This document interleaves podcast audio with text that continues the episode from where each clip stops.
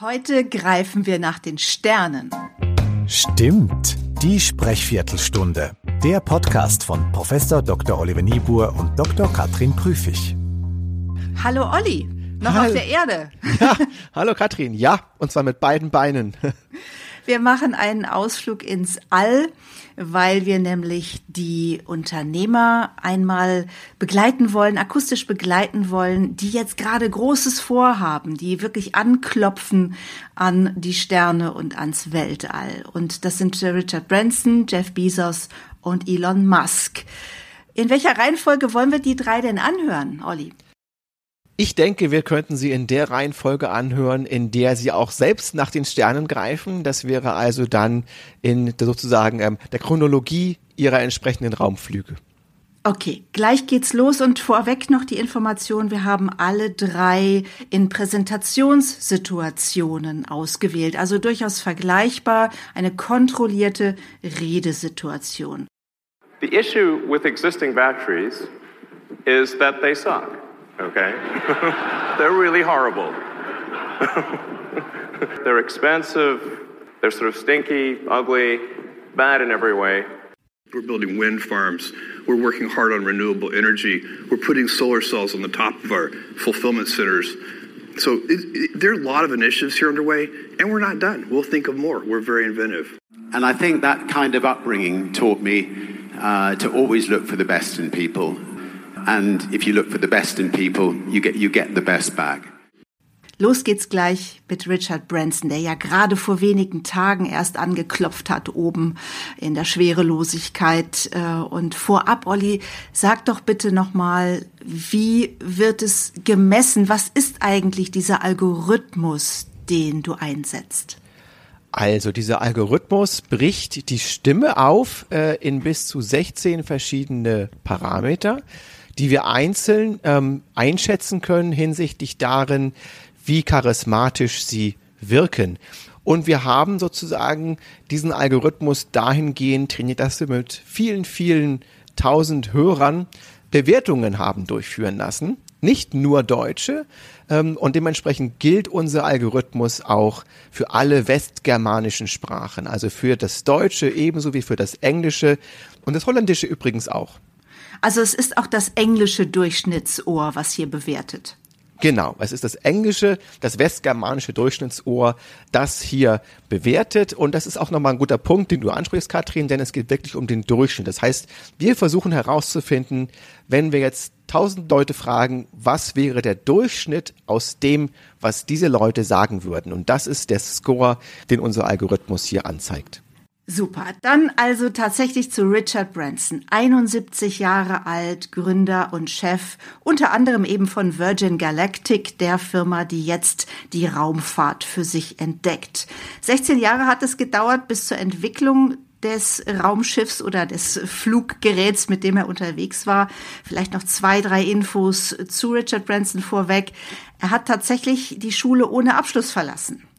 Er war auch Legastheniker und das hat ihn nicht an dieser Wahnsinnskarriere gehindert. Äh, er ist mit vier Milliarden, geschätzten vier Milliarden US-Dollar Vermögen auch einer der reichsten Menschen auf dieser Welt und er hat auch eine Ehrendoktorwürde. So we've looked for leaders at Virgin that are great at praising people, uh, great at looking for the best in people, um, and, uh, and, and, and, that's, and that's worked for Virgin. Um, and, you know, uh, I mean, it's a uh, slightly overused uh, phrase by companies that um, to, run, to run a company like a family, but that's what we try to do at Virgin. And, and from what I've heard, I, you know, the, the, the, people who are running uh, uh, the US Air Force are you know, much more inclusive in that way, and they, they, they seem to, and hopefully that is, you know, ricocheting down through the, through the ranks. Um, because I think, you know, if you, if you have a happy, well-motivated group of people really, really proud of what they're doing, um, they can achieve anything. Ja, und ich glaube, das, was wir gehört haben, klang auf jeden Fall interessant. Es klang vielleicht anders, als wir es uns vorgestellt hätten, oder Katrin? Ja, ich fand es ein bisschen zögerlich, ein bisschen stockend und ähm, ja, vielleicht könnte man sagen, ich hätte etwas mehr erwartet. Ja, ich fand auch, also wir haben jetzt hier ja auch alle ganzen Charisma-Merkmale ähm, gemessen. Zögerlichkeit äh, ist jetzt keines von denen, also jedenfalls nicht in der Art und Weise, wie es das menschliche Ohr wahrnehmen würde. Aber auch unser Score ist mit knappen 40 nicht besonders hoch ausgefallen. 40 auf der Skala von 0 bis 100 und das heißt immerhin 60 Prozent der bisher gemessenen sind besser als Richard Branson. Genau. Also er hat auf jeden Fall Stärken durchaus. Also auch er kann gut landen, was natürlich auch, auch als ein Astronaut vielleicht eine ziemlich gute Fähigkeit ist. genau. ähm, ja. Das ist auf jeden Fall eine seiner Stärken. Aber er kommt jetzt nicht als, sagen wir mal, der wahnsinnig leidenschaftlichste ähm, irgendwie jetzt auch rüber und auch vielleicht nicht als derjenige, der seine Äußerungen richtig gut strukturiert. Also da reden wir dann über sowas wie Pausendauern, Äußerungslängen, Satzlängen zum Beispiel. In den Bereichen hakt es ein bisschen im Getriebe des Raumschiffs. Und das war auch mein Eindruck, dass er eigentlich gar nicht so richtig weiß, wo er hin will. Also, dass er vielleicht gar nicht im Vorfeld klar war, was will ich hier eigentlich sagen. Vielleicht muss er das auch nicht mehr. Das kann ja sein, dass er einfach sagt, ach, ich stelle mich dahin, ich präsentiere das und ich erzähle aus meiner Kindheit, das passt schon. Möglich ist das, aber ich habe ihn natürlich auch schon ähm, aus anderen ähm, Situationen nochmal gehört, auch um zu schauen, ähm, natürlich, ähm, wie repräsentativ ist das, was wir jetzt hier jetzt auch eben gerade gehört haben. Und er klingt eigentlich immer ziemlich ähnlich vor allen Dingen was seine Stimmlage und ähm, die Variabilität in der Stimme angeht. Also die ist natürlich jetzt nicht unbedingt komplett monoton, aber auch nicht so expressiv, auch nicht so melodiös, wie sie beispielsweise von einem Steve Jobs präsentiert worden ist.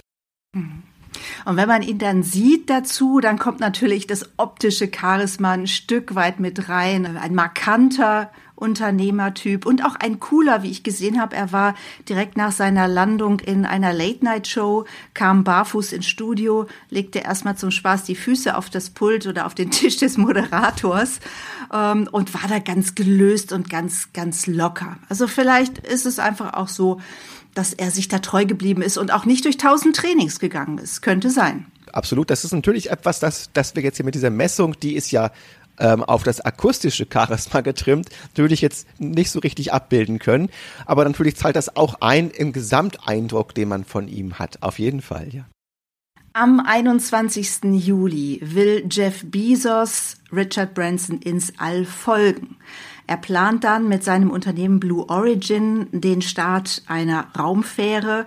Und zu Jeff Bezos ähm, habe ich gefunden, als ich mich hier vorbereitet habe heute, natürlich, was alle wissen, langjähriger äh, Chef und auch Gründer von Amazon. Und er ist tatsächlich der reichste Mann der Welt. Er hat aber auch einen Preis als schlechtester Chef der Welt schon mal bekommen. Und äh, ja, vielleicht gehört das eine zum anderen. Ähm, und er ist ein Fan von Star Trek. Insofern, ähm, ja, willkommen Jeff Bezos hier in diesem Podcast. It's hard to find an issue that uh, is more important than climate change. The science is super compelling on this. There's no doubt about it. We have a program called Shipment Zero where we're determined to get to zero carbon as quickly as possible. It's also, as everyone knows, a very difficult problem. Uh, I'll also point out that both e commerce and uh, uh, cloud computing are inherently more carbon efficient than their alternatives. Das war nicht unbedingt minder interessant. Ähm, auch er brennt jetzt nicht unbedingt das große charismatische Feuerwerk ab, also jedenfalls nicht auf der akustischen Ebene. Der Score ist ein bisschen höher. Der Score liegt bei knappen 60, also bei 61 genau genommen, 61,1. Das ist nicht schlecht, aber es ist auch noch nicht das, was man vielleicht vom reichsten Mann der Welt durchaus hätte ähm, sich auch vorstellen können. Ich finde ihn hörbar, abwechslungsreicher und variantenreicher als Richard Branson.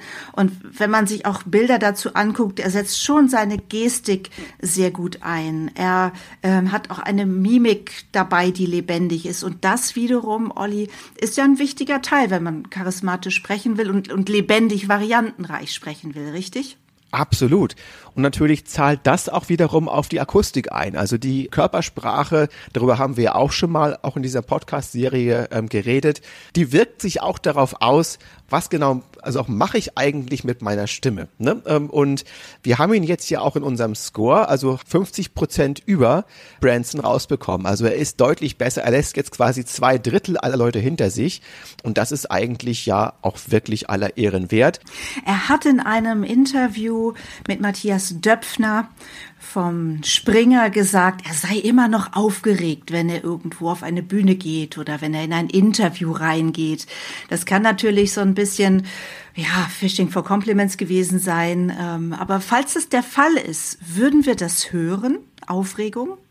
Ja, das würden wir hören.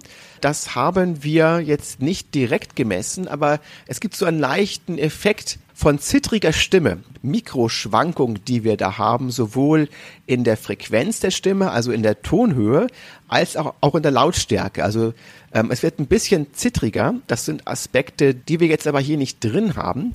Aber das wäre auf jeden Fall feststellbar. Wir müssten einfach von ihm mal eine nicht aufgeregte Stimmprobe haben und dann könnten wir sicherlich sagen, ob er jetzt hier beispielsweise aufgeregt war.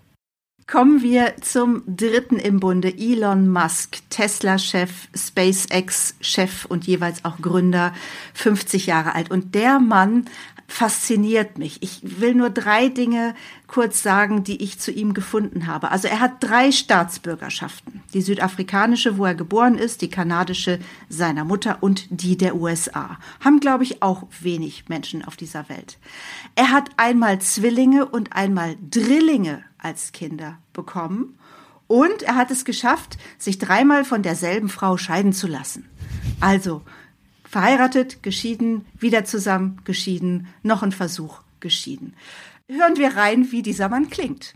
In the blue square was a red pixel. Now zoomed in so you can see that red pixel. That is the size of the batteries needed to transition all of the United States to being solar with batteries. Okay, it is a very tiny amount. One pixel is the, is, is the size of the batteries needed to, for the United States to have no uh, fossil fuel generated electricity. This is, this is no room at all. Also ich glaube, das ist eine ganz interessante Stimme. Ich würde ihn auf jeden Fall immer auch wiedererkennen, auch in der Art und Weise, wie er spricht. Und was wir hier vor allem Dingen sehen, das sind Probleme in der Melodieführung. Also was er gut macht, äh, sind Dinge, die im Bereich Tempo liegen, die eigentlich auch im Bereich der Prononciertheit der Betonungen liegen. Die ergeben einen einigermaßen guten Sprechrhythmus. Aber in der Melodieführung und teilweise auch in der Pausensetzung, das zahlt nicht unbedingt auf sein Charisma ein. Ja, ich fand es gut, was hier zu hören war, dass er auch in die Wiederholung geht mit seinen Botschaften, dass er gar keine Scheu hat, das, was er sagen will, dem Nachdruck zu verleihen durch mhm. Wiederholungen. Mhm. In anderen Situationen, ehrlich gesagt, er hatte auch eine Schalte zum Mobile World Congress in Barcelona gemacht. Da finde ich ihn wirklich anstrengend. Auch da so ein bisschen ohne Plan, ohne Struktur, ohne Klarheit, was er sagen will. Unterm Strich anstrengend. Ja, ähm, eine variable Leistung und eine, die, das ist auch so ein bisschen durch die, durch die Melodieführung bedingt, ähm, die einen einfach ähm, als Hörer nicht so richtig gut an die Hand nimmt und sagt, jetzt gleich kommt das und danach mache ich das und jetzt gleich bin ich dort und dort und dort und dort auch mal fertig zum Beispiel. Also das sind Dinge, die wir hier wirklich vermissen und die ihn auf einen Score jetzt in dieser speziellen Aufnahme von 48,9 bringen aber wir mhm. hatten ihn auch in anderen Aufnahmen schon tatsächlich äh, unter 40 gehabt. Also das schwankt ziemlich. Und hier war es jetzt mal einer der Momente, der wirklich, sagen wir mal, durchschnittlich war. Mhm. Na gut, der Mann will ja auch kein äh, Rhetoriker, kein großer Rhetoriker auf der Bühne vielleicht mehr werden. Er will den Mars besiedeln und das kann man ja auch äh, mit einem 40er-Score bei uns. das kann man. Im Weltraum gibt es keine Luft, da gibt es auch keinen Schall. Da könnten wir ihn sowieso nicht messen. Also äh, das wäre völlig in Ordnung, auch mit einem okay. 40er-Score. Das wusste ich noch gar nicht. Dank dir, Olli, für diese schöne Folge und wir machen einen schnellen Abflug, ähm, nicht direkt ins All, aber so ähnlich. Bis zum nächsten Mal. Wir sagen Tschüss. und bleibt gut gestimmt.